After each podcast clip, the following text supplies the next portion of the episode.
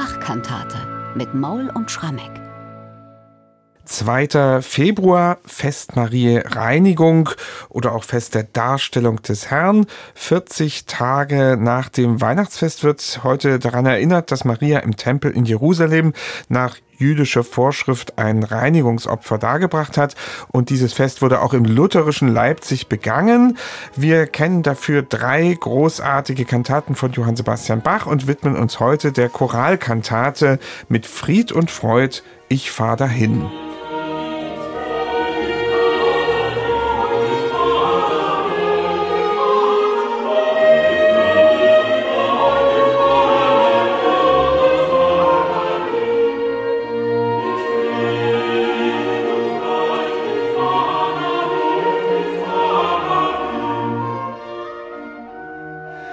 Soweit der Eingangschor zu dieser Kantate. Das Kernstück des Evangeliums am 2. Februar ist natürlich der Lobgesang des Simeon im Angesicht des neugeborenen Jesus. Der findet sich in allen drei Bach-Kantaten zu diesem Festtag wieder mit verschiedenen Nuancen. Heute stilecht als Choral. Ja, und ein ganz wunderbarer Choral. Für mich einer der schönsten Choräle im protestantischen Gesangbuch stand auch von Anfang an drin.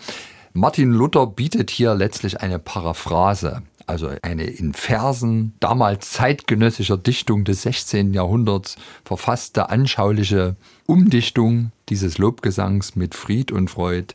Ich fahr dahin in Gottes Willen, getrost ist mir mein Herz und Sinn, sanft und stille, wie Gott mir verheißen hat, der Tod ist mein Schlaf worden wunderbar.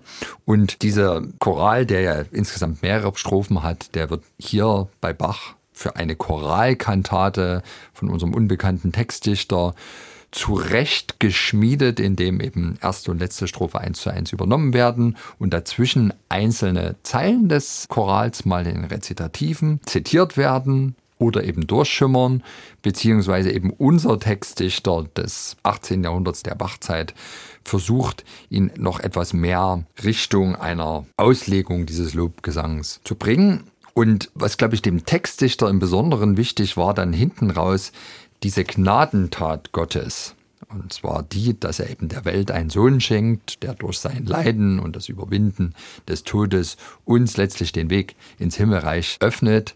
Das wird dann doch nochmal sehr, sehr stark thematisiert. Also wenn man so will, dieses reformatorische Bekenntnis, was ja ganz zentral ist, allein der Glaube führt in den Himmel und die Gnade Gottes, das ist dann so das Thema im Duett. Da heißt nämlich in der letzten Zeile, wer glaubt, soll selig werden. Also die, die glauben, kommen in den Himmel. Beziehungsweise Beginn des letzten Rezitativs, O unerschöpfter Schatz der Güte, so sich uns Menschen aufgetan. Es wird der Welt so Zorn und Fluch auf sich geladen. Ein Stuhl der Gnaden und Siegeszeichen aufgestellt und jedes gläubige Gemüte wird in sein Gnadenreich geladen.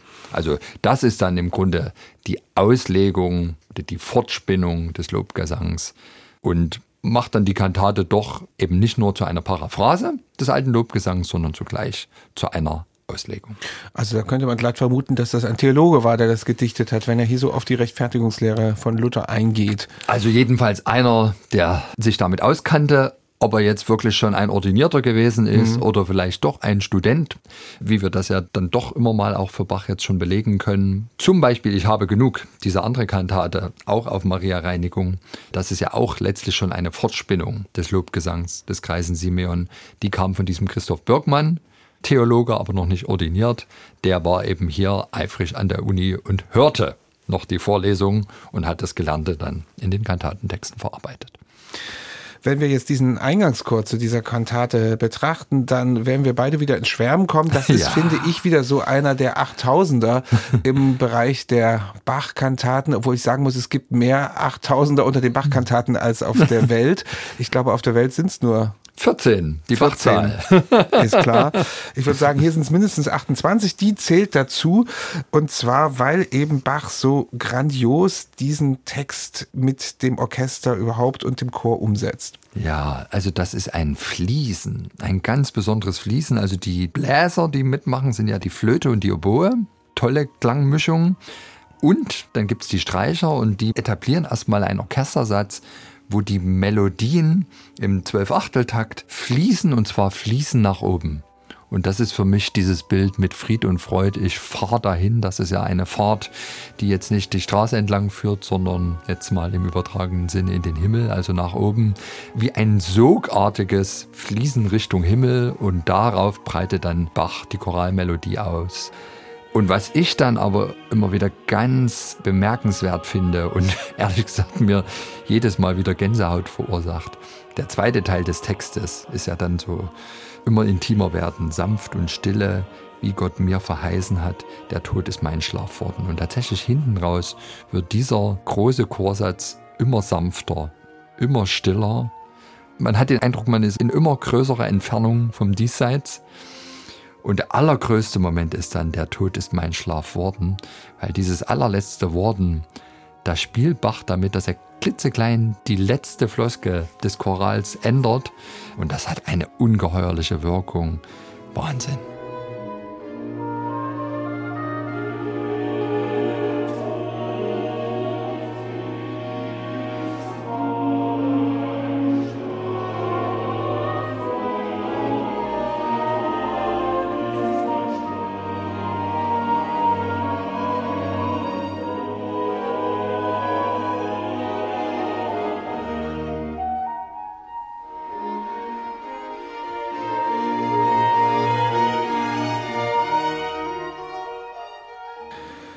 Das war nochmal ein weiterer Ausschnitt aus dem Eingangschor zu dieser Choralkantate mit Fried und Freud. Ich fahre dahin und zwar bei den Worten, der Tod ist mein Schlaf worden. Danach gibt es eine Altarie, da geht es im Grunde gleich weiter in diesem Sinne, also so eine schwärmerische Todessehnsucht und es begleiten wieder Flöte und Oboe d'Amore. Ich werde dann immer wieder ein bisschen erinnert an die Kantate, die Bach eben für denselben Tag komponiert hat, nur ein bisschen später. Ich habe genug, wir hatten damals gesagt genug, ne, nicht genug. Wichtig in unserem Podcast, können Sie gerne nochmal nachhören. Und da gab es ja auch diese sogenannte Schlummerarie mhm. im Zentrum der Kantate, die auch so schwärmerische Todessehnsucht hat. Siehst du da hier einen Zusammenhang schon? Ja und nein. Also der Zusammenhang ist natürlich ganz klar. Damals hieß es, schlummert ein, ihr matten Augen. Da schaut man gewissermaßen dem Simeon, dem alten Kreis, der mit seinen müden Augen gerade so noch den Heiland erkennen kann, das kleine Jesuskind auf die Arme nehmen kann und dann in Friede fahren kann. Also hier ganz ähnlich. Ich will auch mit nicht müden Augen, sondern gebrochenen Augen, also er kann auch nicht mehr gut sehen, nach dir mein treuer Heiland sehen. Also das ist schon auch eine Anspielung an den Simeon, aber letztlich meint's uns alle.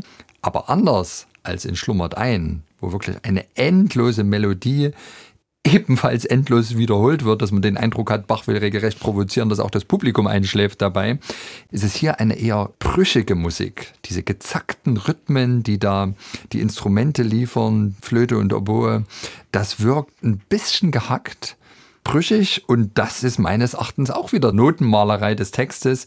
Ich will auch mit gebrochenen Augen, also deswegen gebrochene Motive, nach dir mein treuer Heiland sehen. Und es das heißt dann auch im B-Teil, wenn gleich des Leibes Bau zerfällt, doch fällt mein Herz und Hoffen nicht.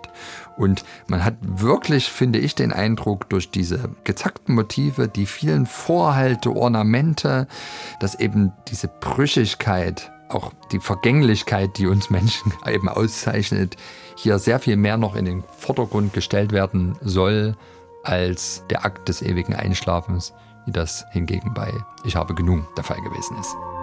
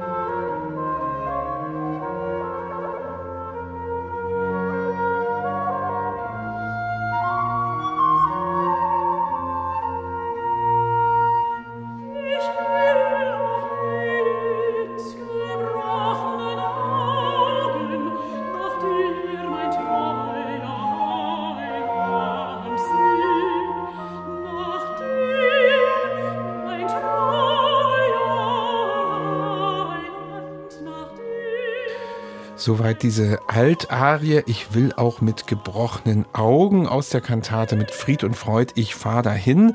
Und danach folgt im Zentrum der Kantate doch ein ganz neues Element, nämlich ein Rezitativ im Wechsel mit der zweiten originalen Choralstrophe, die hier vom Bass gesungen wird. Und man kann den Eindruck haben, dass hier Simeon persönlich singt jetzt. Ja. Er zitiert sozusagen Luther. Ja, genau. Und es, es ist jetzt hier einerseits eben das 1 zu 1 Luther-Zitat. Also Simeon singt mit Luthers Worten, aber eben tropiert, also mit Kommentaren, mit Verfeinerungen, mit Exegesen eben des frühen 18. Jahrhunderts. Also etwas, das doch relativ häufig auch in den Rezitativen des Choralkantatenjahrgangs passiert, aber hier im Zentrum tatsächlich vielleicht die Stelle ist, wo man am ehesten den Eindruck hat, hier ist es der Simeon selber, der zu uns singt.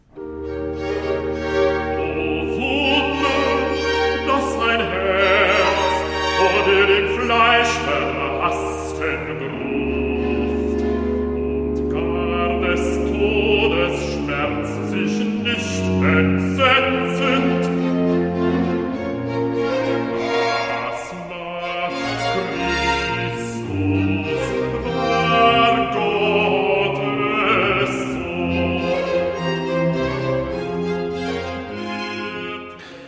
Singt also Simeon und zwar den Choral von Martin Luther mit gewissen Kommentaren unseres unbekannten Textdichters. Danach gibt es ein Duett. Es bricht im Grunde richtig Jubel aus oder vielleicht bricht auch Licht aus, denn vom Licht ist da die Rede. Ja, ein unbegreiflich Licht erfüllt den ganzen Kreis der Erden. Es schallet kräftig fort und fort, ein höchst erwünscht Verheißungswort. Wer glaubt, soll selig werden. Also die Rechtfertigungslehre. Zwei Violinen, zwei Sänger, Generalbass, alle sehr, sehr eigenständig, also ein richtiger Quintettsatz. Und alles bewegt sich in dieser Arie auch in unterschiedliche Richtungen. Man hat wirklich den Eindruck, hier will Bach in alle Richtungen ausleuchten. Maximale Polyphonie aus Motiven, Gegenmotiven, Engführungen, auch ganz geschickt gemacht im Mittelteil, wo es dann heißt, es schallet, kommen ganz viele enge Imitationen, so wie Echo-Effekte oder bei Wer glaubt, wird selig werden. Dieser beständige Glaube, der das sein soll, der wird mit langen Haltetönen dargestellt. Also wunderbare Textexegese in einem ganz besonderen Stück. Begreift, begreift den ganzen Raum.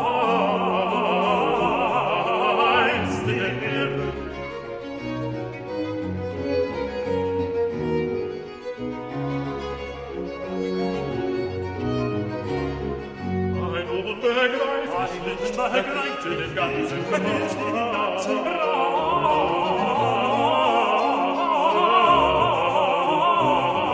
Preis, ihr Irrtum, Ja, dieses Duett steht schon in der zweiten Hälfte dieser Kantate und danach folgt noch ein abschließendes Rezitativ und natürlich der Schlusschoral, die letzte Strophe von Mit Fried und Freud, ich fahr dahin. Vielleicht eine kleine Zusammenfassung am Schluss dieses Podcasts und weil wir ja nun im dritten Jahr sind, das müssen wir häufiger machen, gibt es also einen Vergleich zu den anderen Kantaten, die für den 2. Februar überliefert sind. Jeder hat da so einen anderen Aspekt. Es ist einmal die Kantate, die wir schon erwähnt haben, Ich habe genug, komponiert 1727 und dann ist es noch die Kantate Erfreute Zeit im Neuen Bund aus dem ersten Leipziger Jahrgang. Also, wie kann man da mit Fried und Freud einordnen? Na, lieber Bernhard, wie du schon gerade gesagt hast, ich finde das immer wieder verblüffend, wenn wir dann tatsächlich alle drei Kantaten, die Bach innerhalb seiner ersten drei Jahrgänge hier in Leipzig für einen bestimmten Sonnen- oder Feiertag komponiert hat, nebeneinander halten, stellt man in so vielen Fällen fest, dass die Stücke tatsächlich sich oft ganz grundsätzlich unterscheiden und jedes für sich einen bestimmten Aspekt, sei es inhaltlich, textlich oder aber eben auch musikalisch ausleuchtet. Also glaube schon, dass der Bach immer sich erstmal sehr bewusst gemacht hat, gerade auch im dritten Jahrgang, wie habe ich es schon mal gemacht und jetzt vielleicht nicht wieder so. Und mhm. wenn man da jetzt zurückschaut, also erfreute Zeit im neuen Bunde, da ist es so, da gibt es in der Mitte einen großen Teil, wo der originale Lobgesang, also der Bibeltext in der Luther-Übersetzung nicht gereimt, also Herr, nun lässest du deinen Diener in Friede fahren, diese wirklich berühmten, zigfach vertonten Worte, Bach eins zu eins vertont ist ein eher kammermusikalisches Stück. Jetzt, ein Jahr später, die Choralkantate mit dem berühmten Kirchenlied, was darüber reflektiert, in einer groß angelegten Kantate, in der jetzt auch der Chor diese berühmte Choralmelodie als Eingangschor verarbeitet. Übrigens gibt ja noch ein zweites Stück, wo dieser Choral von Bach ganz zauberhaft verarbeitet wird. Actus Tragicus ganz am Schluss mit diesen beiden Gampen da umspielt. Natürlich. Unfassbar ja. schön, ja. ja. Aber also, also kommen irgendwann, ja. ja nee, gibt es einen konkreten Termin am Karfreitag. Oh, liebe Hörer, verpassen Sie das nicht. Vielen gilt das ja als die ganz, ganz besondere Bachkantate. Ja, und dann eben im dritten Jahrgang Ich habe genug als eine durch und durch neu gedichtete man könnte sagen Paraphrase, aber eigentlich ist es schon auch eine Reflexion auf den Lobgesang des Kreisen Simeon. Da sind wir alle Simeon irgendwo und haben genug. Ein kammermusikalisches Stück, in dem der Chor gar keine Rolle spielt. Also jede dieser drei Kantaten auf Maria Reinigung geht anders mit dem Simeon um. Und ich finde das auch so schön. Ich meine, der Simeon ist ja auch eine Figur, die generell in der Kunstgeschichte eine große Rolle spielt. Wie viele Porträts gibt es von diesem Kreisen Simeon? Also in der Kunstgeschichte wird er wirklich immer als Kreis immer dargestellt. Kreis, ja. ja. Mhm. Rembrandt, da sieht man eben dem direkt in die Augen. Dann gibt es wie viele Szenen, wo man diese Tempelstufen hat und Simeon und das Jesuskind auf den Arm und irgendwie Licht durchflutet die Szene durch Jesus. Und genauso vielfältig wie in der Kunstgeschichte da die Porträts oder die Szenen dieses besonderen Momentes ausfallen, sind Bachs drei Kantaten.